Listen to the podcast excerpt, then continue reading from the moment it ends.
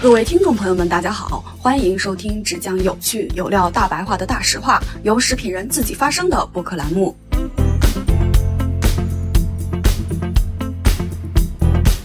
大家好，欢迎收听距离百年老字号还有九十九年的播客节目《大实话》，我是食品圈的大喇叭岳婉柔。近期呢，关于酱油的话题非常火，而且由酱油所引发的科技与狠活的话题呢，又把就是食品添加剂、食品安全的话题呢推向了舆论的风口浪尖。所以这期节目，好，我们很荣幸邀请到了拥有食品工程学科背景以及临床营养双重背景的一个营养的嘉宾 Harris。这边先给我们大实话的听众做一个简单的自我介绍吧。大家好，我是张医生 Harris，目前在公立三甲医院和国际医院任职私人营养师，帮助更多的肿瘤患者、亚健康人群以及其他疾病相关的人群去做营养治疗，去来帮助大家更快的恢复身体健康。今天呢，来给大家分享一下我们我们关于食品添加剂相关的一些营养知识。嗯，好的，欢迎我们的张医师啊！近期呢，就是网络上面海克斯科技把就是所谓的酱油啊，还有整个食品行业的品类都吊打了一遍。他们呢，一直就是那个网红辛吉飞呢，一直就是号称自己是所谓的内行人，去揭幕一些所谓的行业的内幕，制造了很多关于挑添加剂啊，以及我们餐饮外食的一个焦虑。呃，就是所以呢，我们有很多的听友也来问我们，甚至呢，在那个网络上面就是歪嘴做科普，以及一勺三花淡奶已经成了就是人传人的这样的一个现象，所以呢，我们这次就是想请到张医生这边和我们一起来分享一下，就是呃，其实这个问题呢，由于平时工作太忙，并没有太多关注网络上的一些舆论，但是突然有一天，我的其中一个胃癌的患者他过来询问我说：“哎，呃，张医生，这个。”前网网络上在说酱油这个问题，其实看了一看自己家买的酱油，发现有添加剂，所以来咨询我，呃，这个酱油是否可以食用的一个问题啊。那我才知道，近期在网络上有更原来有这么多人在关注食品添加剂的问题。那其实，呃，不管是疾病人群还是普通人群，大家对食品啊，或者说酱油啊这类的添加剂的一些食物放进去，是否会影响到我们的健康来说，都是非常的好奇。但是我对这名癌症患者说：“我说你不用太担心与食品添加剂的一个问题，因为目前针对你的身体状况来说，它不会对你影响太大。”对，确实呢，就是在张医生看不到的世界，呃，我们的抖音啊，包括一些小红书视频号的平台，倒酱油已经成为已经是人传人的现象，大家都在拍自己倒酱油的一些视频，就觉得好像可能我会因为这个呃使用了所谓含有添加剂的酱油呢，呃，造成一些问题，同时呢，还因为它会有一些有网友扒出来说，我们的海天酱油出口日本的版本是没有添加剂的，国内的。呃，产品是有添加剂的，再次的把就是他们这种双标的行为推上了风口浪尖。所以接下来呢，我们第一个环节会和张医生这边来一起聊一聊关于酱油的问题，以及呃我们生活中的酱油需要哪些注意的点。那其实酱油呢，作为一个主要的烹饪原料，我们回到最早期的烹饪，其实。就是盐嘛，后来呢，我们发现就是说，呃，把一些呃大豆啊、烘烤过的谷物啊、米类啊东西的混合，然后发酵之后呢，是可以做酱油的。最早的酱油呢，可以追溯到宋朝。然后这边呢，我其实可以就分享一下，就是说，呃，手做家庭酱油的这个事情。就是我在很小很小的时候，因为我九零后，我小时候的话是能看到我外婆在家里面做那种大酱。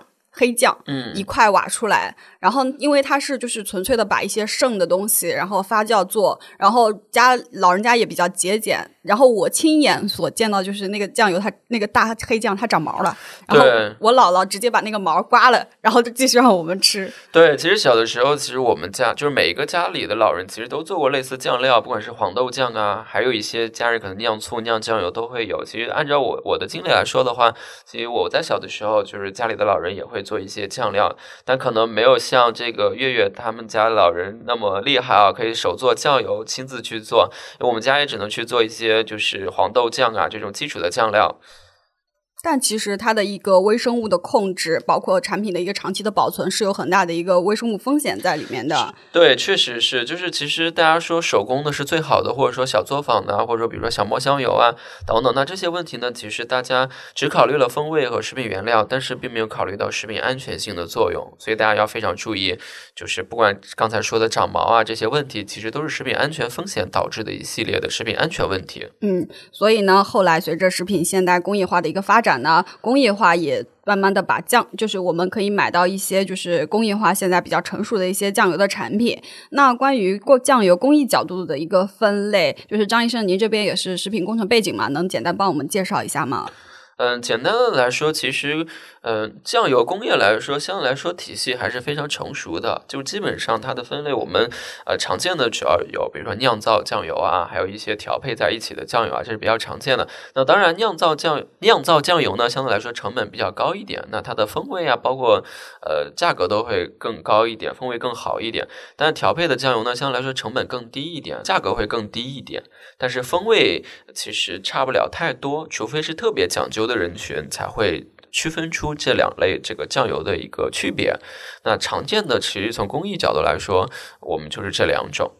呃，那其实酱油，我们觉得也是生在了一个最好的年代嘛。我们现在货架上面琳琅满目的商品，其实非常的丰富。那从用用途、厨房的用途来讲的话，酱油分生抽、老抽，甚至我们现在还有专门用来蒸鱼的一个蒸鱼豉油、凉拌酱油等等。那从就是人群分的话，我们现在也有很多细分人群的酱油，比如说儿童酱油啊，等等等等这些。那后续呢，就是这些丰富的产品呢，满足了我们很多细分的需求。那首先，我们来聊一下就是比较热点的话题——添加酱油和无添加酱油吧。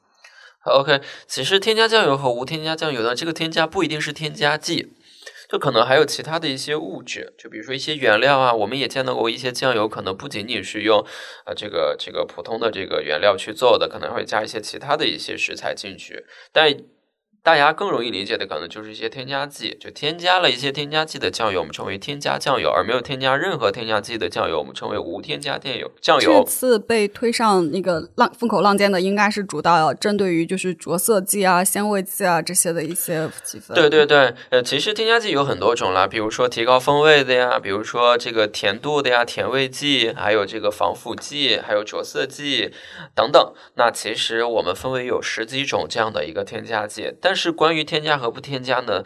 呃，如果是正规厂家的，一般添加的要求都是最基本的要求是在国标，就是我们中国的添加剂是有一个国标标准的，就是每一种食物什么样类型的食物，比如说酱油、醋，然后其他食品、零食，那对于这些不同的食品分类，其实它的添加要求都是非常的有明确的要求的。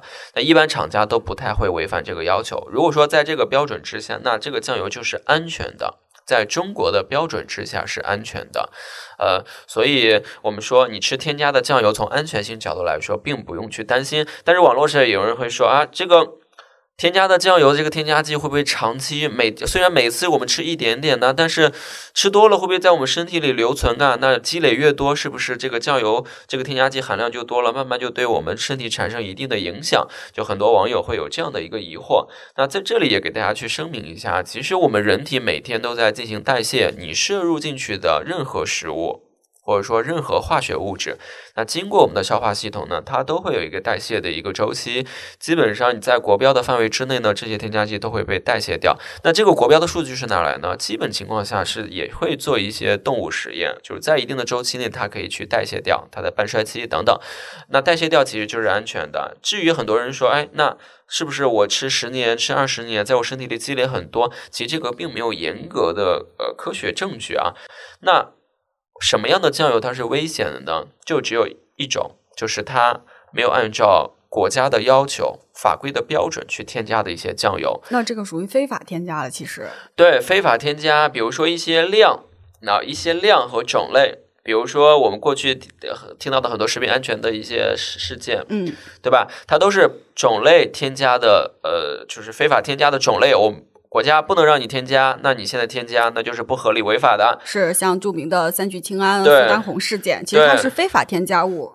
那其实我发现一个点，就是虽然说我们网络很多自媒体都在讲这个酱油啊、添加剂啊、海克斯科技引导很大的一个流量，但是我们的官方媒体并没有说食品行业这个是错的。你像以前我们那个包括三聚氰胺啊以及苏丹红这些事件，我们的正经媒的官方媒体是会去点名的，确实这些企业存在了一定的问题。但到现在，其实官媒并没有任何的表态。那我理解就是说，其实他对这个行业的规范是认同的。对这个行业，其实中国的食品安全法规是非常的严严。严格的，甚至比韩国呀，还有国外的一些国家的食品法规还会更严格一点。但是相对来说，我们的监管相对来说可能没有国外的那么好。导致一些企业钻了漏洞。所以，如果想要让官媒去发声，一定是这个企业呃违反了法规。他才会去说明这个事情，而大家现在关注的问题呢，更多是偏向于营养的角度来说，就是我吃了这个东西，它营养对我的影响是怎么样的？那其实我们来讲一个食品预包装食品的时候，那最先关注的应该是食品安全。那那所以如果说食品安全是合格的，那基本上这个这个产品它在市场上就可以正常流通的。那至于是否有营养呢？那每个人不太一样，这个不能统一的去说。对对。那其实呢，无添加也是食品行业未来发展的一个趋势之一。因为从消费者局端的话，他们会要求有更透明啊，以及更清洁的标签。其实消费者的要求也反逼我们食品工业有更好的一个进步。企业方呢，也是在从天然到工业化，在自然、消费者需求以及工业化的一个可实现的一个三点中找一个平衡点。那有人说了，海天酱油品牌方在双标，日本市场的海天酱油是没有添加的，中国的是是有添加的。那从这种国际产品差异化来讲的话，品牌方真的在双标吗？呃，双标肯定是存在的呀，因为我们不同的国家和地区的这个食品安全的这个标准都是不一样的。那其实这个双标是打引号的，它是一个正常合理的存在，而不是我们所谓的就是，其实它现在有有点是负面词了。对对，因为是这样的，比如说我们买任何食品，其实我们都有不同的标准的呀，就是它有不同的系列，就是它的统一最低的标准是，呃，在各个国家满足它的这个最低的标准。但是你会发现，我们有不同的人群，有的人群他要求就是高一点，他愿意花高价去买更好的酱油，那相对来说，它呃这个酱油就会成分啊。酿造的这个工艺啊，或者说它都不太一样，而中国的可能市场相对来说，我们对营养的这个认知程度相对来说可能没有欧美啊，还有日本啊高一点，所以所以对营养的这个标签，可能就是中国做的就是相对来说还不够好了，还需要我们更多的去进步。但是你比如说，呃，虽然我们说海天的这个酱油在日本啊，它这个配料相对来说更好一点，呃。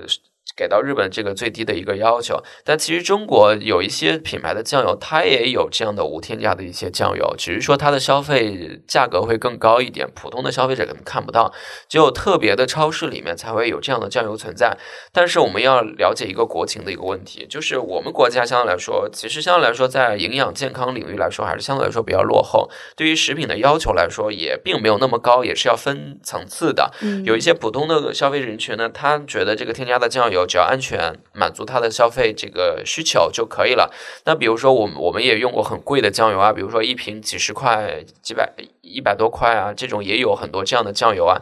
但是你会发现，很多人觉得这个酱油太贵了，但这个酱油不一定好吃。对对，这个酱油它从营养角度确实好。有的风味也也很好，对吧？那它但它价格贵啊，你你不能说一个就是普通的消费人群，他觉得他就是不想用特别好的酱油，满足他基本的需求就可以了。嗯，所以呃，双标肯定是存在的嘛，只是说大家按照自己的需求去选择去酱油。但是在我们国内会存在一个问题，是说，因为大家对于这个方面的领域的知识了解的比较少。嗯，所以就觉得，哎，我们是不是被品牌方给欺骗了呀？等等，那品牌方也没有做相关的宣传呀，等等。那就是因为我们中国的市场太大了。可能如果不没有这件事情的话，大家买酱油的时候根本就不会注意到还有分添加和不添加两种。其实关于零添加，我们这里也可以简单跟大家聊一下。零添加的概念呢，多多少少是企业的行为带一些营销的色彩，确实没有在。确实呢，在调味品行业没有关于零添加的一个产品相应的一个标准和规范，各个品牌的零添加的产品也不一样，这个和公司的发展啊、定位啊、供应链的管理、研发都有比较大的关系。所以呢，我们在看待产品的时候呢，还是要能够去看到它的本质，呃，而不是被产品正面那些放大、加粗的一些营销的概念所影呃所影响和左右，一不小心呢就交了智商税，对吧？对对，所以我们更希望就是大家对于食品的一些知识啊，更深入的去了解，你自己去判断，而不是跟着厂家的广告去走。那么遇到很多的患者或者说普通人群来我们这边咨询，就是他对食品的理解还是仅仅停留在，就比如说大家去买这个食品，去网上去买，仅仅去看它的详情页。那那其实我们看任何一个产品，我们是不看任何详情页的，而而很多消费人群就喜欢听广告呀。你广告你没有判断能力，那你可能就会。被欺骗的一个一个风险嘛，所以我们要有一种能力，就是说，就是就是反营销，就是我们知道很多东西是在营销，但我们要反营销，就知道它的套路在哪儿。那如何知道这些问题呢？那就多听一听我们的节目，来了解一下更多的一些营养的知识、食品的知识。听我们的大实话。对，嗯，然后我们会通过大实话的节目呢，长期的陪伴，帮大家去避免掉生活的一些智商税。其实呢，这次我们所谓的辛吉飞也好，还是一勺三花淡奶也好，他们所谓的一个内行人的自称，我相信，既然能说出这种话，他们一定没有受过完整的食品品科学的一个课程的体系。因为如果学过这套体系，了解食品工业化的一个逻辑的话，他是不会讲出来这段话的。而这种所谓的这种歪着嘴讲科普，然后呃去引导大家的一个负面情绪。倒酱油也好，不仅是造成了我们食品的一个极大的浪费，同时也是诛心可见。我们觉得，就是说，它整个如果这个舆论造成下来的话，打压的其实最终的一个受害者还是我们普通的大众。而对于品牌方，其实如果他们确实没有违规的这种存在的话，品牌方只是暂时的一个可能会大家觉得这段时间海天会受一些影响，但是随着时间的慢慢推移的话，互联网是没有记忆的，大家还是会去买货架上海天的酱油。其实。呃，我觉得这件事情，我们还是像张医生刚才说的，我们要去更加理性的去看待这些产品。那关于酱油的一个日常的使用，呃，那个张医生这边有什么就是也需要提到需要注意的点呢？对，关于酱油的购买，可能是大家比较比较就是就是想要听到的这个。这个方向啊，大家想要直接有效的一些建议。对，大家可能想听我说，哎，你就推荐我某某品牌什么什么酱油最好。但其实 我不想告诉大家这个结论，因为呃，其实品牌它每个品牌里面都有很多产品系列，可能有的非常好，但有的质量就会一般。嗯，那我会告诉大家一个选购一个酱油的一个方法，嗯，对吧？比如说，呃，常说的看标签，我觉得这个月月他可能。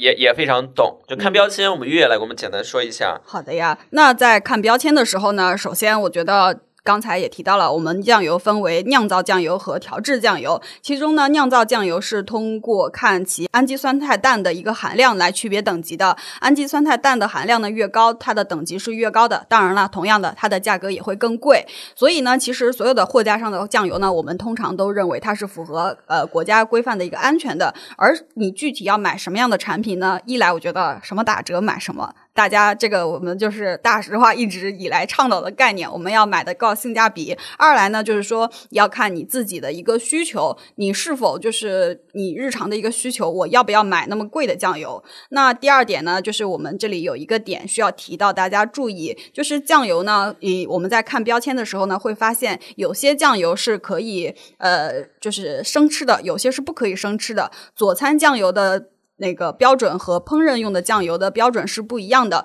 佐餐用的酱油呢是可以入直接入口的，比如说我们在日料吃的时候直接蘸的那个酱油，它的一个卫生的标准是会更高的。所以呢，大家呃佐餐酱油可以用于凉拌啊或者生蘸，大家。不，千万不要把就是供烹调用的酱油直接用来佐餐暂时可能会存在一定的一个健康的风险。那其实我们平时在买酱油的时候呢，可以去看它的颜色。酱油呢，应该是呃漂亮的一个红褐色。品质好的酱油呢，可能颜色会更深一点。同时呢，好的酱油呢，会有浓烈纯正的一个酱香味儿，尝起来也是非常鲜美的。其实呢，不同的酱油满足了我们不同的一个细分的需求。我们可以根据我们的自己的钱包，我们有多少预算，跟根据我们实际的一个需求，以及我们什么样的场景下吃，然后来选择相关的产品。那比如说，我今天就是要蒸一条美味的鱼，那其实你用蒸鱼豉油的话，一定会比你正常买一个普通的生抽蒸出来的好吃嘛。当然，就我们说一定要买吗？其实不买也影响不大嘛，只是说可能没有那么鲜美，所以这还是要看我们的一个钱包。那其实塑造说不管怎么来选的话，其实这些产品的前提呢，一定是要安全合规的。所以我们这里再次强调，大家一定要购买正规厂家的产品，以及通过购买，以及通过购正规的渠道去购买。对，然后另外一点呢，这是我们从单独的挑选酱油对于普通人群啊，但是我们说了，谁家还能没有一个生病的人，对吧？嗯，就是或者说有亚健康的人都会存在的呀。所以我们从医疗和医疗 medical nutrition 的角度来说，去看这个营养的这个这个酱油的选择来说的话，那我这边关注的更多就是大家更精准的去判断。其实刚才是我们是只从口感和风味来说，但是我肯定是从健康和营养的角度来去看。那在呃安全的基础之上呢，那怎么样去选择适合自己家庭的酱油是非常重要的。首先你要考虑你家有没有小孩，你家有没有老人。那那你家老人和小孩，或者老人有没有相关的高血压的疾病，或者说小孩有没有腹泻过敏的一些症状，或者说对于小麦是否有过敏，那这些问题都要你要去发现的。那比如说我们先说老人的这个问题。呃，因为酱油嘛，其实大家都知道是大部分是咸的嘛，那本身它的钠的含量是非常高的。那现在也有一些薄盐啊、低钠生抽啊等等的也都会有。所以如果说家里有这个三高的人群啊、慢性疾病的人群，我们对于钠的摄入是有严格的限制的。我们现在就建议，就一般只能建议说，我们每每每天每人摄入盐是五克。啊，五克以内，可能如果有高血压呢，可能会更低，比如说四克呀、三克呀，这个都要根据具体的人去看的。那如果说只是普通人群啊，那我们说，那这个你吃酱油的这个量，以及选择酱油的情况下，那就要考虑到这个家里的病人的情况下去合理的摄入酱油，对吧？对。那那其实酱油那么大一瓶，你们家吃多少也是是非常重要。我们任何营养的摄入都要考虑它量的摄入。您说到量，我就想到我们中国的厨房是没有量这个概念的，就是呃一道。对对，其实中国人很多吃饭口味是非常重的，对吧？然后另外一个呢，就是我们考虑到，哎，小孩过敏的问题，有很多小朋友有过敏的症状啊，很多人没有考虑到是因为吃酱油吃出来，呃，有问跟酱油有关。我你们去仔细的去观察你们买的酱油的瓶子，它会底下会写致敏的物质，因为生产流水生产线可能有其他产品相同的，对吧？那其实比如说我们酱油可能有小麦，就有一些成分是小麦酿造的，对吧？那比如说有很多小朋友他就是麦麸过敏。麦麸不耐受，对吧？那其实你用了这种过敏这种酱油的，会加重它的问题。那小朋友麦麸过敏会有什么症状呢？呃，常见的就是腹泻呀，还有一些皮疹啊，那这些问题，对吧？那我们一般怎么样去判断它呢？就医疗上肯定要去做检查的。嗯。然后，然后，但是有有一些症状比较轻微，然后家长也不觉得是因为我吃的这个酱油的一个问题。对吧？那如果说是因为对麦麸过敏或麦麸不耐受这样的一个人群，小朋友或者说大人，那你选择酱油的时候就要考虑到无麸质酱油，而有这样的酱油存在的，那这个酱油价格也会更贵。那如果说家里有高血压呀这种这种人群啊，那你要考虑到用薄盐酱油，低钠对吧？薄盐低钠酱油也是有的，那相对来说价格也会更贵一点。你这么说，我想起来，就是在我从上小学一二年级开始，然后我的手这边会一直有一个虎口，这里有两块皮疹，然后一直就是我看过很多医生，有的人说是什么神经性皮炎，有的人说湿疹，反正不同的有不同的判断，然后擦了药就好，不擦药就又恢复，直到我上了大学以后，离开了家底的那个使用的一个场景。我自动痊愈了。对对，像我们小的时候，一些小的症状，尤其像小朋友最为明显，比如说腹泻啦，出个皮疹啊，出了个鼻炎啊，家人不当回事。但这种就是小病嘛，大家觉得哎，谁还没个过敏，对吧？其实我们从呃医疗健康的角度来说，可能是由于我们的免疫问题嘛。那免疫就跟我们的食物不耐受有关。很多人知道食物过敏，但是很多人不知道食物不耐受。食物不耐受是比食物过敏更隐藏的一种过敏的。呃，这个免疫问题就是它的症状不会特别明显，但是它就会持续性的存在，就让你觉得身体不舒服，但你又找不出来哪儿不舒服。就比如说，对，医生可以查吗？对，比如常见的可能就是一些表表观症状，就是一些腹泻啊，或者说一些这个皮疹啊这些问题。但是如果说持续性的存在，有的有的小朋友会影响他的情绪，就有的时候小孩情绪很很差，对，那不一定是因为本身的性格的问题啊，可能你给他吃的问题。对这个问题，我们稍后在接下来的就是那个简单的提一下，等会再给大家详细讲，嗯，对吧？这所以想酱选择酱油的时候，你根据你家里的人群去选择，对就可以了。对，我们张医生刚才提到了，要看食盐的含量以及钠的含量。如果家里面有相关的一个高血压等人群的话，是需要谨严格注意的。那其实儿童酱油刚才也提到了，那儿童酱因为比普通酱卖贵很多嘛，那这个东西是智商税吗？呃，其实我们智商税不能单独看产品是否智商税，我们看一个，我们如何评判一个产品是否是智商税呢？首先要评估它的价格，然后再评估它的这个加工工艺，再评估它本身宣传的一个这个营销的一个一个方向。我们这三者要结合在一起去看。比如说，有的产品呢，它本身没有食品安全的风险，它是安全的，但是它的功能性并没有那么强。但是如果它的营销里面说，哎，它的功能性很强，解决很多问题。那这是也是智商税。那如果说它的功能性确实是有，也是安全的，但是它的价格卖的非常贵，这也是一种智商税。所以我们也要看一个产品是否智商税，要具体产品具体去看了。有一些儿童酱油就是针对特殊人群的儿童去去做的啊，就比如说对吧你刚提到无麸酱油，对对，但有一些儿童酱油，它就是打着营销的一个这个旗号去宣传儿童，让就是贩卖一些焦虑啊，那这些就是智商税。所以具体选择什么酱油，具体哪些是否适合这个儿童啊，我们说还是需要做具具体的看的，就是儿童对。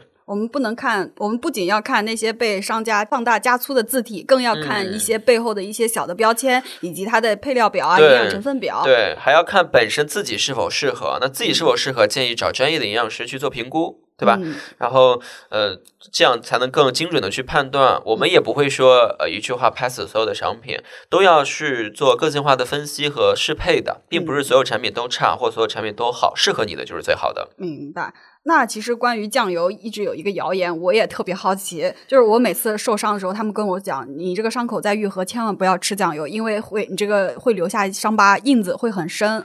呃，对，很多人会觉得我吃酱油，酱油是偏黑色的，我会皮皮肤变黑啊。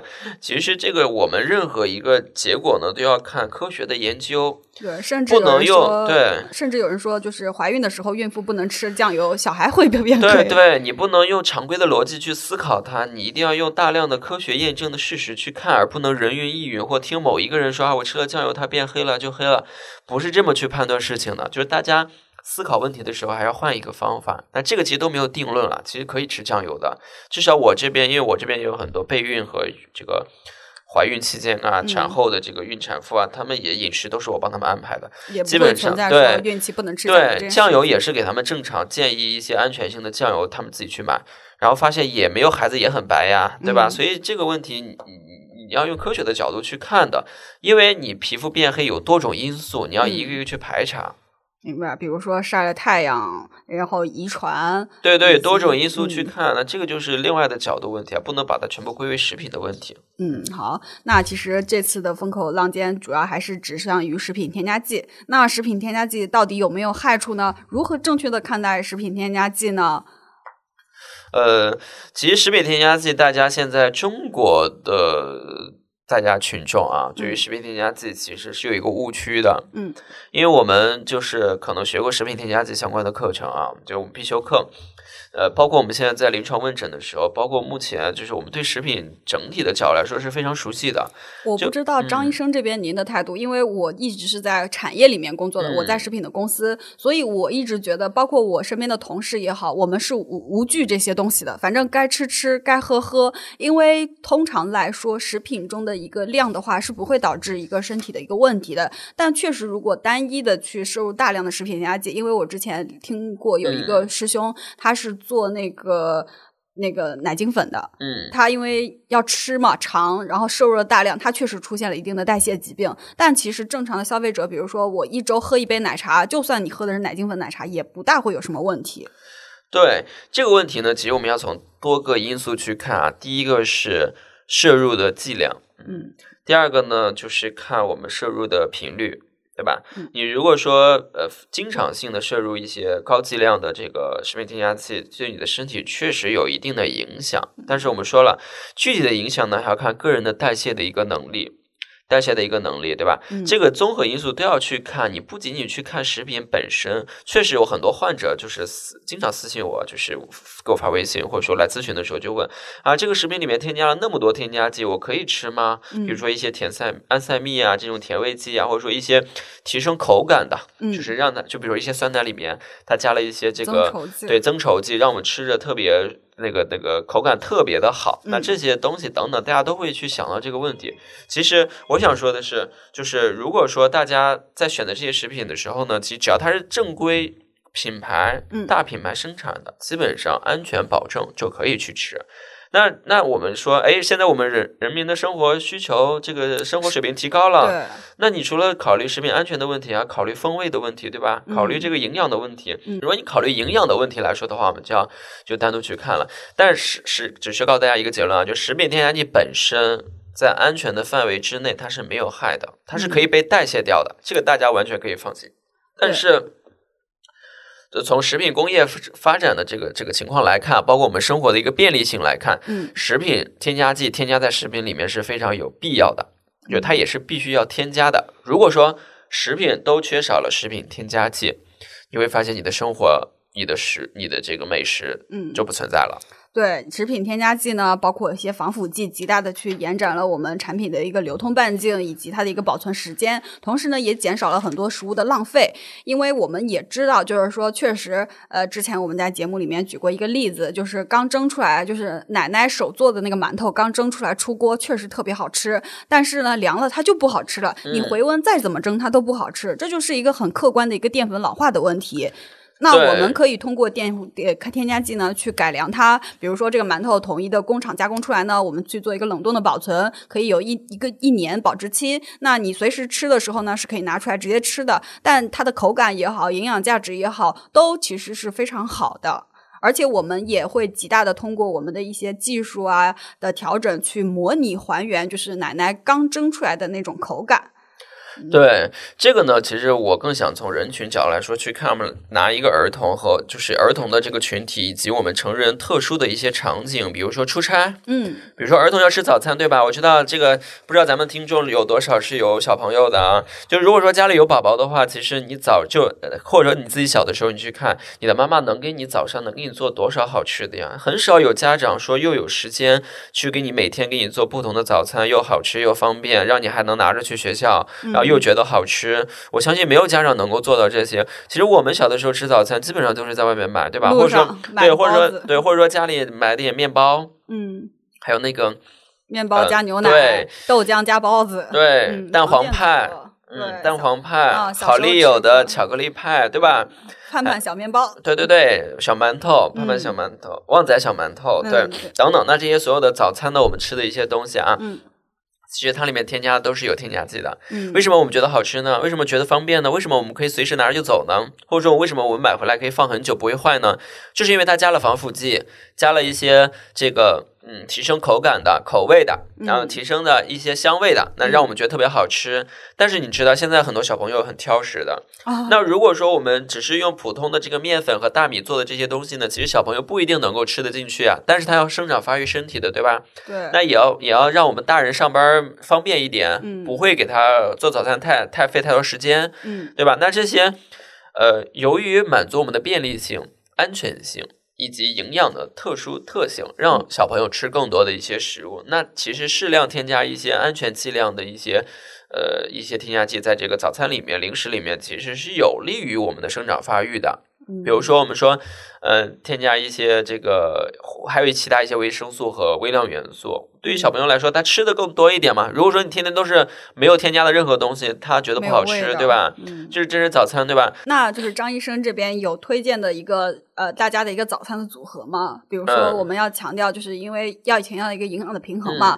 从蛋白啊、脂肪啊以及碳水中一个平衡。比如说我吃多少面包、多少牛奶、多少什么这种，能简单推荐一下吗？嗯，其实是每个人不太一样了，就嗯年龄、身高这个群体啊都不太一样，就是特殊人群啊。我们先简单的来说是看啊，嗯衡量你的一顿早餐是否是营养的，你只需要考虑有是这这几类物质搭配的是否合理，嗯除了搭配还有摄入量，嗯碳水。嗯，啊，我知道现在人人都怕碳水，但是我知道碳水一定要吃，对，但是怎么吃、如何吃、挑选什么样的碳水很重要。嗯然后是蛋白质，然后是呃，可能中国人吃早餐不爱吃蔬菜啊，那么说就是说膳食纤维，对吧？你如果说你这些营养的角度来说都搭配的相对来说比较好，那你的你的这个就是比较健康的。比如说有的人早上喝一杯牛奶，纯鲜奶，嗯那有的人喝常温奶，那吃一个鸡蛋。那嗯有的人可能是吃配一个包子，嗯有的人可能配一根玉米，有的人可能是冲一碗麦片嗯等等。那这三个人其实他的营养都不太一样。那么说，那吃麦片的肯定是这个膳食纤维含量更充足，它相对来说营养密度更高，那它嗯整个早餐的营养的这个呃更好。嗯那吃包子呢，相对来说其实它会呃整个营养的情况来说更差一点，但是它不是绝对的。比如说我现在是一个胃病的人群，嗯哦，我有慢性，就是比如一个人有慢性非萎缩性胃炎，那嗯他燕麦其实是不建议吃太多的，那反而吃包子更有利于他的消化。那白粥，对，呃，对，满足他基本的一个需求，就是嗯健康的需求，再考虑他的一个就是更深层次的营养。所以我们才说，哎，没有绝对的好的早餐，还是要看个人的。之前因为我记得张文宏医生推荐早餐吃呃牛奶，然后而不是吃豆浆、馒头这种东西，还粥这种东西还被就是骂上去了。你，为什么不吃这个粥呢？这个这个馒头呢？啊，我们说啊，穷就是。就是如果说大家真的消费能力特别差，就是真的是 吃不起牛奶、吃不起鸡蛋啊这类人群，那我也可以理解啊。你可以早餐吃这个馒头和包子，或或者说或者说对，或者说大呃大米粥也可以啊，因为要先活着下去是重要的嘛，对吧？但是如果说你有在这个满足之上，你有一定的消费能力，比如说可以吃喝到牛奶和吃到鸡蛋，嗯，那你肯定还是把这个蛋白补起来，对吧？这个粥肯定是换成牛奶和鸡蛋会更好呀，那一个营养才能跟得上呀。就是我。我们说，呃，营养营养不是吃某一类物质营养，而是说综合搭配啊，搭配比例也很重要，都满足之后，对，才能会更有营养。嗯，那。除了，那就是我们刚才提到了一些，就是推荐，比如说我们买的一些冷冻包子啊、饺子。那其实，呃，关于预制菜冷冻食品，张医生您这边怎么看呢？确实不健康吗？像预制菜啊，上次他们说预制菜就是猪食。对，大家在我是不吃的，首先啊，因为我有时间。呃，就是自己准备饮食，就可控，选择性范围更大一点。那你就比如说，那有的人他不会做饭，嗯，那我会做饭还好一点。有一些人不会做饭怎么办？那他只能买一些预制菜。嗯，那我们不能说预制菜完全不好，我只能说，在你有条件的情况下，尽可能的不要去选择它。那肯定你新鲜自己做的会更好。嗯，那如果说你上班就很忙，社畜，嗯，对吧？你互联网公司的企业的员工，早上晚上下班都十点了。对你让你自己做饭根本不现实，嗯，那我们要满足我们的生活所需的方便性，对吧？那预制菜是可以选择的，但是预制菜具体是呃什么预制菜，我们要具体分析了啊，你不能说预制菜都不好或者都好，我们要具体来看的。对，所以我们会有一些。呃，患者或者说客户啊，就我也提供私人的营养咨询，就会他们会有的时候买到预制菜啊，或买到预包装的食品啊，就会发到微信上，就会问一问这个合不合理啊？那大家给他分析之后，嗯，那那可能就他再去放心的去买这个问题呢。我刚才说的直播啊，很多人在网上去买这些预制菜，我们就发现现在很多不管是东方甄选啊，还是李佳李佳琦直播间，嗯，他们在推荐食品的时候，你们可以去留意一下，他们最爱说的啊，就是。大家看这个配料表很干净，就只有什么什么 东西，没有什么什么东西，大家可以放心去购买。其实我觉得可能他们不是专业出身啊，只是这个只是为了让大家更理解。对，因为这个是顺应消费者本身认知的。对，但它其实不一定好。你配料表越干净，它就真的是越好吗？这个是要打一个问号的。我们要具体看食品的。嗯，比如说。我们说了，就是它添加一些这个添加剂，它是延长这个保质期啊，还有这个防止菌落的生长啊，就是防腐剂嘛，它也是一个安全的一个标准嘛，嗯，对吧？那如果说你添加的非常干净，然后然后它可它如果说它保质期又在两年或十二个月，嗯，这个根本就不太现实，很多产品就没有办法达到，对吧？那你风味和口感也会变差，你只是为了营养，纯粹的营养而已。那其实，比如说它又不好吃，又不耐储存，可能可能吃到的时候又有有安全的风险，对吧？都有可能。所以大家买东西啊，不要听这些人说，哎，只是配料表干净就去买，不是这么去看的。你要具体看它是什么产品，你自己是否需要。对，然后是否适合你，嗯，再去选择这个问题啊。所以我觉得大大家不要听这些主播去说这些说辞，去冲动去买这些产品。不要是因为主播说没有添加，然后就卖一个高溢价，然后大家就去买单。还是要看不同的产品。那你像呃，就是我不知道张医生这边有没有知道，就是就是前几年可能比较流行，就是有一种叫私人烘焙。就是一些可能就是很多就是全职妈妈在家里面自己做一些饼干啊、面包啊什么的，就通过自己的微信朋友圈卖给朋友。其实我个人是从来不会吃的。他们每天说我今天用的是安家的奶油，我用的铁塔的奶油，我用的日本的面粉也好。说真的，工业化的原料不会比它的品质差，这个是一方面。另一方面，我觉得他们的整个他那个饼干生产出来，我几天之内吃掉，这些全部都是问号。我当时问他，我说：“那您怎么样保证你的呃，就是操作的安全整洁呢？”他说：“我给你拍我厨房的照片。”我当时说：“我看你那玩意儿干嘛？”对这个问题呢，其实现在很多网上大家说啊，我是手工做的，我是自己家做的，都是好的，那就是就是就是非常有营养的。其实我也很少吃这些东西，对吧？就是我我就是你如果网上去买这些东西呢，其实。呃，像像我们之前就是以前读书的时候啊，就是各种各种，比如方便面工厂啊、矿泉水工厂啊，你们喝的可可口可乐啊、雪碧啊这些厂家，它的生产流水线我们都要一清二楚，都要进去去去看的。嗯，就是呃呃，所所以食品安全性是非常的重要。那当初我们之前在香港读书的时候。就是，其实我也是香港食环署的 hygiene manager，就是说，正常情况下，其实他要求我们去做严格的监管，去看它的食品安全问题的。小作坊的小作坊的东西，不建议大家经常去食用，你真的偶尔去尝一下 OK。为什么呢？因为它它的这个风险跟我研究的另外一个领域相关，就我们研究菌群。嗯，就比如说，我们为什么说小作坊的东西不建议轻易去尝试呢？因为它它虽然是在家里，那其实它的食品安全卫生是达不到要求的。其实我觉得工业化有一个很好的点，就是它会有一个就是质量管控体系完整，它出厂所有的厂都会做一个合规，然后最后会有一个就是出具一个正常的一个检验的报告。而我们买的，比如说妈妈做的饼干也好，还是那种之前还有人喜欢去乡下买农户的一个鸡蛋以及走地鸡，其实我都认为这些是有他们的安全性是存疑的。就是那只鸡，你怎么知道它有没有吃？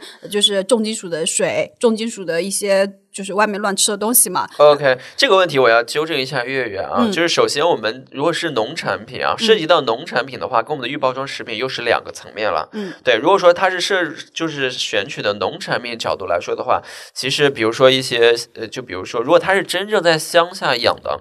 啊，相对来说，其实因为我理解你在超市买的那个鸡，它是会经过很严格的检验的。然后你在农村，比如说你直接跟婆婆买的，你怎么知道那个鸡是吃什么？如果它是活的就没有问题，哦，如果它是死的，你就要去，就是它不是活的，不是现场宰杀的，你就要考虑食品安全这个问题了。因为因为活的它本身你不存在说保质期的这个问题。如果说它是已经加工掉的，那你就要考虑它的保质期的一个问题。因为我们在做任何的这个生肉啊、农产品的肉。肉类的这个食品加工的来说的话，它也有一就严格的这个食品安全的流程，就去比如杀菌啊等等，是运输的这个安全过程之中，它有整个 SOP，就每个 SOP 我们我们称为就是。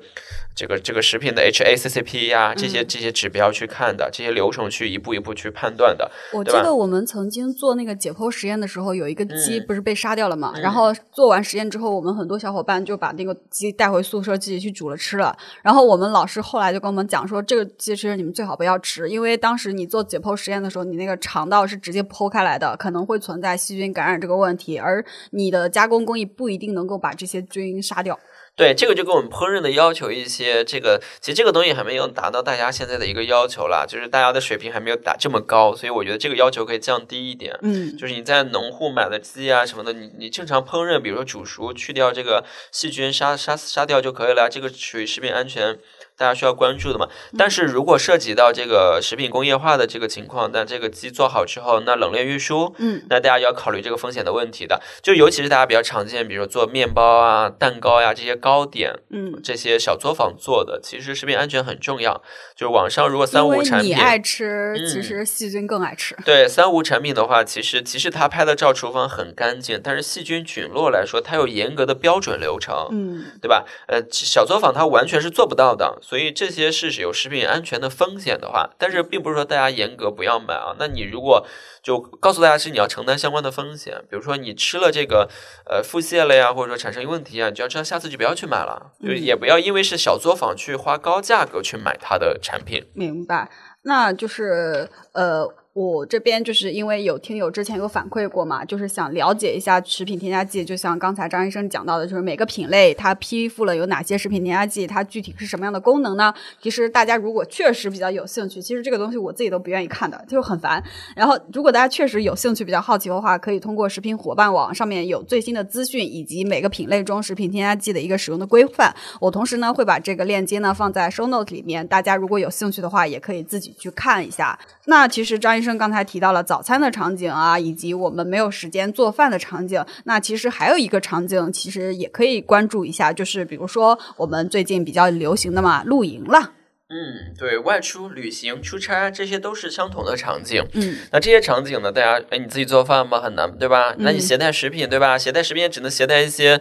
呃水水果，对，或者说你买好人家做好的披萨，你带过去。嗯，但是比如说你出差的时候，你没办法弄这些，对吧？那你没法准备怎么办？吃方便面呀，嗯对吧？那国庆的时候我确实也堵车了呀，那当时没有带太多的吃怎么办？营养师也会吃方便面的，啊，好的，营养师也会吃方便面。对对，大家吃方便面的时候，其实最香，大家最可觉得吃方便面最可怕的地方，防腐剂不是不是，大家在都觉得办公室不是在火车里不是，大家都觉得方便面里面有防腐剂。对，呃，我我想说的是场景这个问题，嗯就大家最难熬的是哪两个场景是吃方便面呢？一个是嗯办公室，一个是火车上，因为嗯吃了之后真的是让闻的人想吐。嗯，对吃的人很香，吃的人吃完又想吐，嗯对吧？那这个时候，其实当你饿的时候，嗯你也会想在火车上吃方便面，嗯，但是你会发现，你吃方便面的时候，那个香味怎么从那么远的位置呃就可以飘到我这边来呢？哎就觉得刚开始闻的时候还挺好闻的，越闻越恶心。嗯那是因为方便面里面加了非常浓度高的一些增味剂呀、哦呃，这个提升风味的物质啊，就是让你觉得，哎，刚开始的时候特别好吃，先满足你的饱腹，哎嗯，，对吧？满足完之后第一，口好吃。对你再去闻就会觉得很恶心，然后就觉得很难吃，不想去吃了。嗯那为什么方便面一直说，嗯？这个一直卖这么好呢，就是它方便呀，对吧？因为我们亲，就是我自己亲自去，呃，啊，就是去在这个方便面的加工的这个加工厂，对，嗯在那边实习了很久，嗯，就对，就看这个方便面，这个它从和面嗯，到，因为以前是油炸的面饼，对，就油炸之后过多少油、油温等等都有确定的，嗯。然后现在可能有很多都是什么呃宣称非油炸类的相关的嗯。呃方便面，对吧？现在面饼大家尽量的就是做的相对来说比较营养健康一点了，嗯，但是不要忽略的就是那个调味料。调。味料，因为调味料你确实就需要一些添加剂来做它的风味，所以营养师吃方便面吃调味包吗？这是一个好问题啊！最近研究了，因为最近我确实，呃，可能也方便嘛，确实有吃过一两次方便面，但是我嗯吃的是出前一丁啊。嗯，然后我特别喜欢吃。对对，然后你刚才问到这个方便面怎么去吃，我可能给大家推荐一种方法，特别健康，嗯对吧？因为因为我自己每周运动大概呃五次左右，所以我的能量消耗是在两千八、两千七到两千八千卡左右。那一包方便面大概是四百四百左右吧，嗯四四百大卡左右。然后然后但是呢，我不想，因为我的碳水能量要每天要摄入占据我的总能量的百分之五十到六十左右，嗯这是一个对对常规的一个对，因为。我早餐和晚餐吃的基本上都是都是燕麦，嗯，对？吧？所以午午餐有的时候就想吃一点就是精致碳水，嗯就是让自己心情好一点。那我就嗯选择了方便面这个及时的对对快乐。但是呢，我为了防止它的，因为有一些面饼是油炸的嘛，那我煮方便面是这么煮的，嗯就是呃，首先我先用开水嗯。先把蔬菜煮完之后捞出来，嗯。然后再煮呃面饼。啊，嗯。面饼煮完之后呢，就是煮的大概软了以后呢，把这个水呃水倒掉，嗯。呃水倒掉，然后再接热水，再嗯煮个一分钟，然后煮完之后再倒掉，然后再把这个方便面捞出来，嗯。然后，然后，然后再把就是最后那那个倒掉的那个那个水里面呢，我会加一点点调味料，嗯，一点点调味料，生抽吗？不是，就是那个调料包。哦，调料包，因为我们要考虑量的问题嘛。刚才说了呀，任何东西其实都是可以吃的。那你嗯忽略，你但是你量摄入的合理，就是健康安全的，嗯就是营养健康的。我们不推荐多吃任何一种东西。对我们，我我的理念是，你可以吃任何东西，炸鸡、可乐、啤酒，OK 嗯都可以吃啊。嗯然后方便面也可以吃啊，但你吃多少很重要，要控制的。怎么嗯吃也是很重要的一个学问，嗯，对？吧？所以我会把调料包放进去，但水我都会倒掉。但是你要知道，或者说我只留一点点那个汤，哦，它也是有口那个咸度，也也是可以满足我的要求的。那这个其实这样煮出来的一碗方便面，因为我会搭配其他的肉类和蔬菜嘛，嗯然后它就相对来说比较安全，然后你也不用担心钠的超标。嗯脂肪的超标，对吧？那其实方便面调料包最多就是钠，嗯对吧？我们要要减少钠的摄入，所以你这样煮一碗方便面是非常非常健康的，可以天天吃，没问题。哦嗯，那今天的意外收获，知道营养师怎么煮方便面了。啊，那不过确实感觉你时间还挺闲的，对呀，一个方便面要煮这么久。十分钟足够了呀，你嗯烧开水可能两三分钟，嗯煮个面一分钟，换个水再两三分钟，其实很快。嗯就是大家烹饪技术要提高。嗯，好的。那其实我们最后的一个环节呢，其实也是我个人一个非常好奇的问题哦，就是现在呢，其实不管是九零后、七零后、八零后，还是六零后，每个年代的人啊、甚至一些零零后，我们看到很多的数据报告，大家都非常的担心自己的健健康的一个问题，尤其这两年疫情的影响吧，嗯大家觉得自己活力不足、精力不足、视力有问题，尤其社畜们工作压力又特别大，内卷严重。那营养师可以治好我们的一个身体内耗吗？呃，这个问题呢，我们都把它归为亚健康，对吧？其实这些问题呢，大家说出来身体难受，去体检是病 啊，还真是病啊！肥胖也是一种病，嗯但是谁希望自己得病了呢？嗯，对，就是哪有一个肥胖的人愿意自己说自己得病了吗？只是说自己胖了，对吧？哎大家，但是从我们角度来说，我们所有的就是这个肥胖的人群，我们都称为病人，对吧？嗯对病人要友好，嗯对，吧？然后，呃，我我们说的们为什么要找营养师呢？对我们说这个问这个问题也很好，因为之前我们在香港工作的时候，呃，其实嗯香港的人群相对来说，可能他的那个呃意认知意识会高一点嘛，嗯就是人家觉得我我定期找营养师咨询，嗯就是就是咨询是很正常的一件事情，嗯或者说找私人医生和私人营养师也是非常正常的一件事情，嗯。啊、并且愿意付钱，我们会很多人可能还没有这个概念和意识，嗯，对吧？然后，大家看百度，嗯对对对，看百度治病的人比较多。我们也遇到很多的患者，就说：“哎，你你不就是给我们几条建议吗？然后为什么呃为什么要收费呢？或者为什么收费这么高呢？”嗯呃，是这样的，就他们就觉得啊，我去网上找一找资料啊，查一查百度啊，是不是就可以避免很多健康的问题啊？嗯但是我刚才说了嘛，就是呃，我很少去做营养健康的科普，就是我的 social media 社交媒体上，我基本上很少做普通健康食物类的科普。为什么呢？因为我觉得科普没有意义，对，就是因为其实对于消费者来讲，它也没有意义，因为它没法用。对对，因为因为我们的理念，我的理念就是就是我们还是说循证医学、循证营养学去看待所有的疾病问题和健康问题。嗯然后任何食物，它只要是安全的，都是可以吃的。嗯那我们说安全是第一标准嘛？嗯那任何食物，那很多营养师其实在做科普的时候，他说：“哎，这个不能吃啊，那个多吃一点啊。”或者说很多很多甚人至有些营养师他是和食品工业站在对立面的。，对他他因为很多营养师他没有食品科学与工程的背景，嗯，他只是学了医学基础或者说营养学基础，他并没有学习食品加工嗯整个流程的东西，对吧？那其实它是两个要结合在一起的。嗯那我们说，呃，所以我们的理念是说，你吃什么都可以，嗯，但是最关键的是吃什么、怎么吃？怎么吃、嗯吃多少、嗯如何吃。啊，这个是非常关键的一个因素啊。嗯对，所以我们说，呃，刚才我们说这些亚健康的问题，我们不愿意做科普，是因为它没有标准的答案。啊，如何才能拥有标准的答案呢？就是说你，你你这个人是当下是什么状态，嗯对吧？你现在是疾病还是亚健康，然后再给你推建议。但是你过了三个月以后，你可能你恢复了之后，那个建议就不适用你，还需要新的建议。可能你之前不能吃的，现在就能吃了，或者现在有一个能吃的理。论就是 you are what you eat，就是你一直吃什么一直变，其实你的整个的身体的状态也一直在变。对对，所以所以我们说什么都可以吃，但是你需要在专业人员指导下去弄、嗯去吃。但很多人觉得，哎，不就是饮食嘛，上网查一查就可以了。如果你越是有这种健这种意识，其实你的身体不会有太太健康。我们也遇到很多。呃，哈佛毕业的、学法律的或学金融的，我们也有很多这样的客户，他就觉得啊，我自己是哈佛毕业的，然后我的智商很高，嗯，我的这个见识也很多，我还很有钱，然后他就觉得自己身体非常的，就觉得自己吃的非常的健康，嗯。他就在咨询前，他在我们跟前就说啊，我们我这么搭配，我早餐这么怎么这么这么吃，然后我的烹饪多么健康，多么少油少盐。但是在我们做给他做专业的呃这个营养的咨询和评估以后呢，其实他可能比普通人会好一点点，但相对来说他有误区是很多的，因为他获取营养健康的这些理念和知识就是网上啊或者一些视嗯频啊，对吧？那毕竟是片面的，对而且有一些是被商业包装上面的，有一些商业的一个目的在里面。对对。你这边刚才说到的一点，我想起一个案例，就是他们之前跟我讲过，就是小朋友养一个小孩嘛，就那家条件特别好，特别有钱，所以生下来小孩呢就一直在一个就是我理解下来就很像无菌的一个状态，从小吃的是家后面种的有机，所谓的有机蔬菜、有机的东西，买食材特别挑剔。等到小朋友三岁上幼儿园的时候，小朋友的免疫力特别差，后来得了是脑膜炎还是什么东西？对，其实这种问题呢，就是因为现在很多人我们称为过犹不及啊，就是嗯他养小孩儿太，或者说他自己的身体他太太讲究了吧？就是嗯他觉得什么是健康，什么是健康的，其实比较绝对。就是我们经、我们经常还是那句话，想吃什么吃什么，怎么吃如何吃，要找专业人员给你分析，嗯对吧？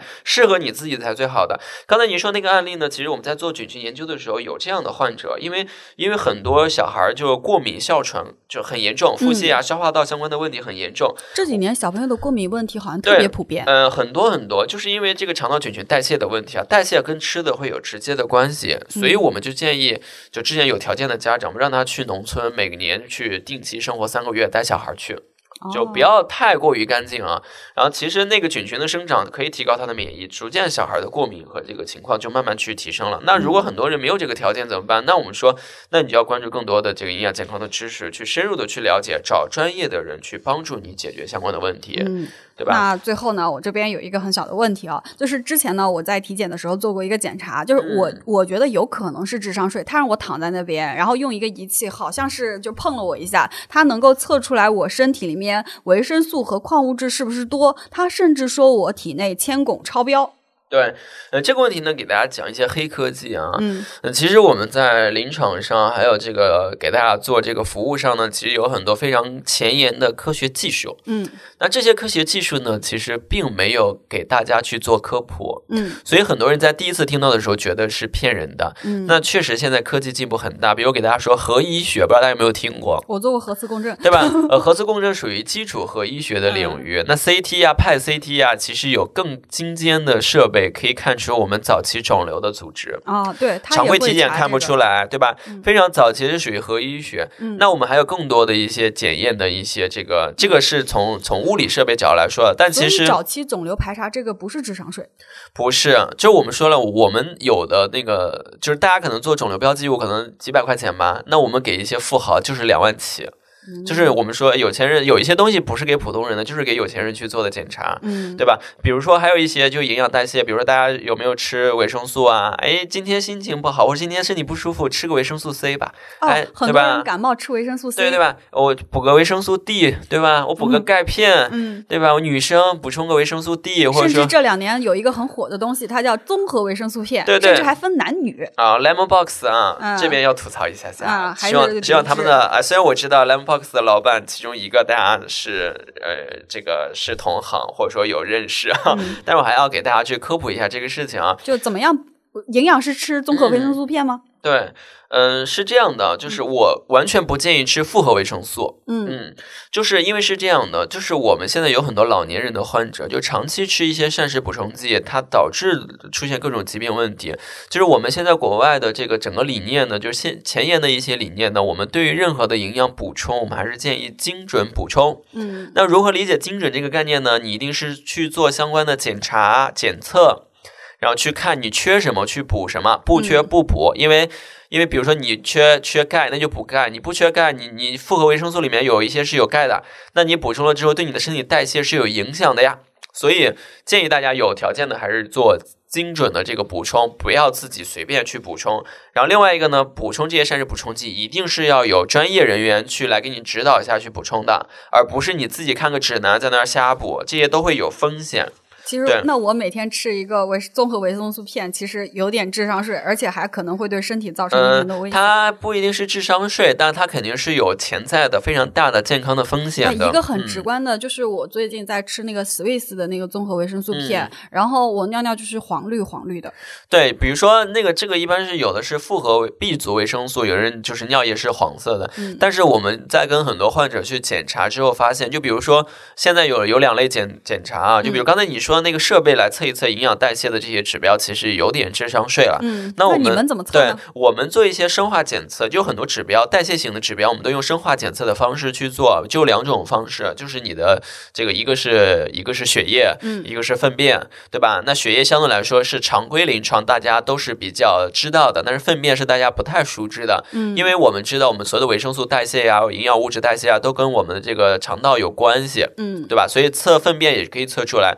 但是但是测血液也可以测出来，这两种方式都可以。当你测出来你是缺少什么的时候，再去补充，对吧？这个但是我们不建议你没事就去测，不建议这样，除非嗯，就比如说你想提高自己的健康，对啊，有有的时候，比如说我们有亚健康的状态的时候，嗯，亚健康状态的时候，你确实身体不舒服，但是你确实呃，因为常也不知道挂什么科，对你常规的专科诊疗，大家都觉得是那个你有严重疾病的时候去看专科医生啊，他会去给你去去做相关的检查。但是说实话，营养代谢和亚健康领域应该属于营养医生的范畴，但是国内的营养医生相对来说又又比较少。其实我这个，其实我觉得以后可以开一期节目专门去聊一下，就是国内参差不齐的营养师，真的有一些营养所谓的在网上挂一些营养师的抬头，然后在那边讲的内容，我自己都看不下去。呃，这个问题呢就比较复杂，涉及到行业问题啊，今天就不过多的去讲。我们来回到刚才说这个精准代谢的这个问题啊，就你测出来发现你缺什么去补什么，然后再去补充，这个就比较精准，就可以直接解决你的问题。嗯，你就不用吃太多，既浪费钱又浪费自己的身体，就损害了自己的身体，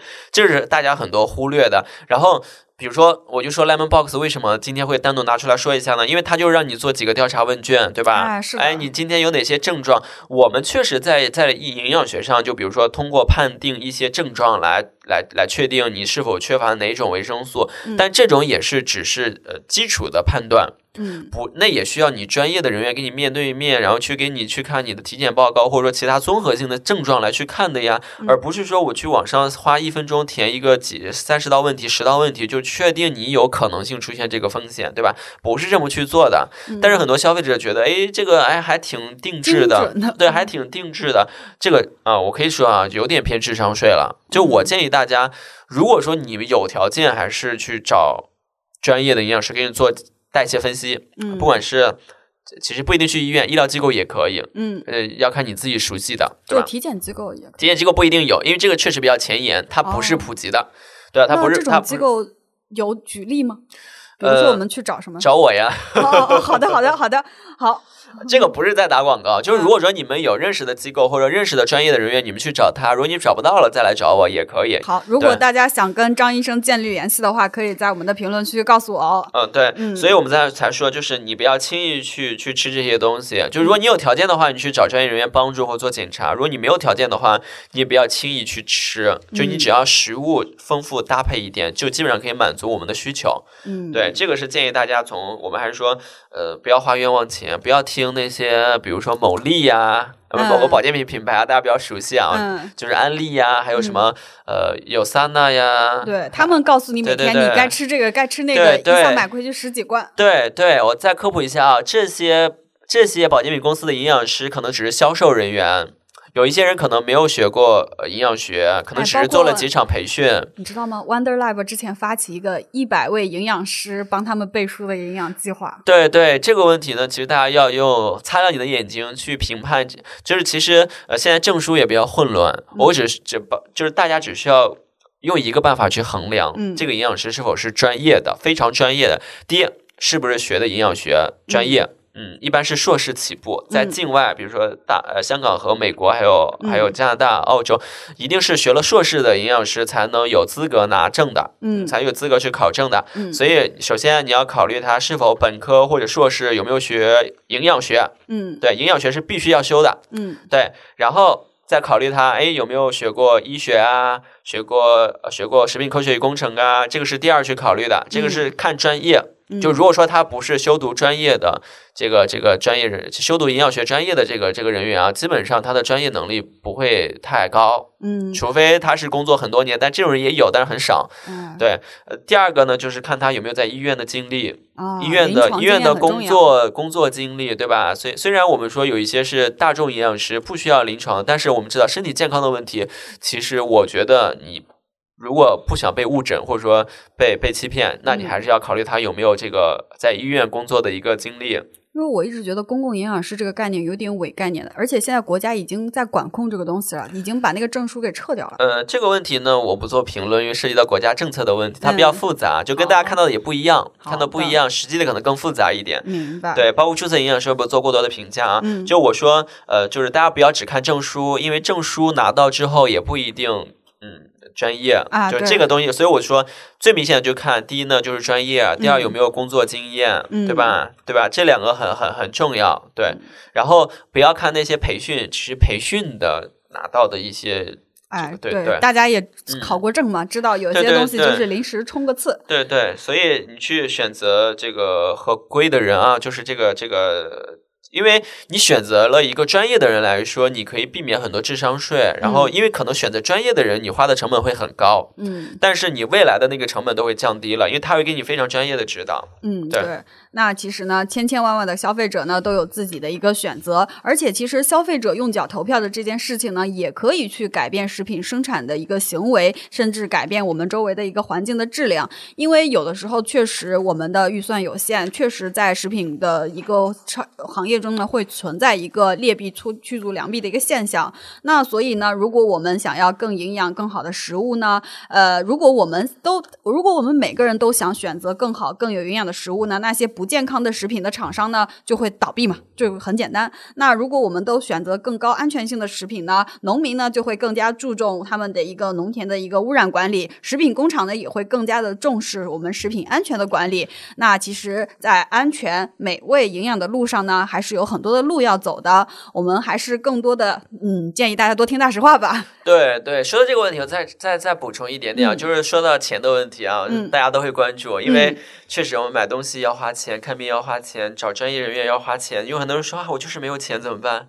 很现实的一个问题，是不是？嗯那我就想说，没钱有没钱的活法，有钱有有钱的活法。哎没钱没钱的时候也可以很有营养，有钱的时候也可以更有营养。这个，东西就是说张医生刚才推荐煮方便的方法，我觉得就很好啊。就比比如说，有很多时候是这样的，就比如说，其实我们经常说食材啊，就它跟价格没有太大的关系，所以嗯很很容易去有智商税啊。因为因为我们我们的理念还是说，基础的食材很便宜，比如说嗯燕麦，其实它也就十块钱，嗯呃十几块钱、二十块钱可以买一大包，你可以吃很久，对吧？嗯那我们就说，在消费能力或者说预算有限的情况下，我们就在这个情况下去做我们的营养的一个一个生活安排。嗯那你有钱的时候再去做更贵的一个安排，这些都是可以做到的。就像我们也一样，就是比如说我们也有一些明星的客户啊，那他愿意每年花十几万，呃，更多的钱在在我们这个专专业咨询上啊。但我们也有就是呃常规的普通的这个、呃嗯打工族的这这个阶层，那可能每年也就花个几百块钱，他也可以达到这个问题，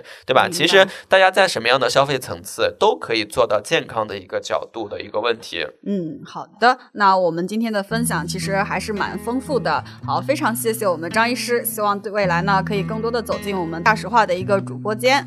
感谢收听大实话，喜欢这部作品的小伙伴可以多多给我们点赞哦，我们也会在评论区和大家一起交流互动。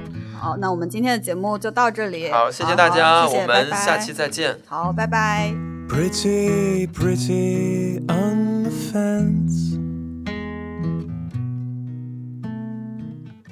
In your pretty moment of innocence, you do not see that I see inside.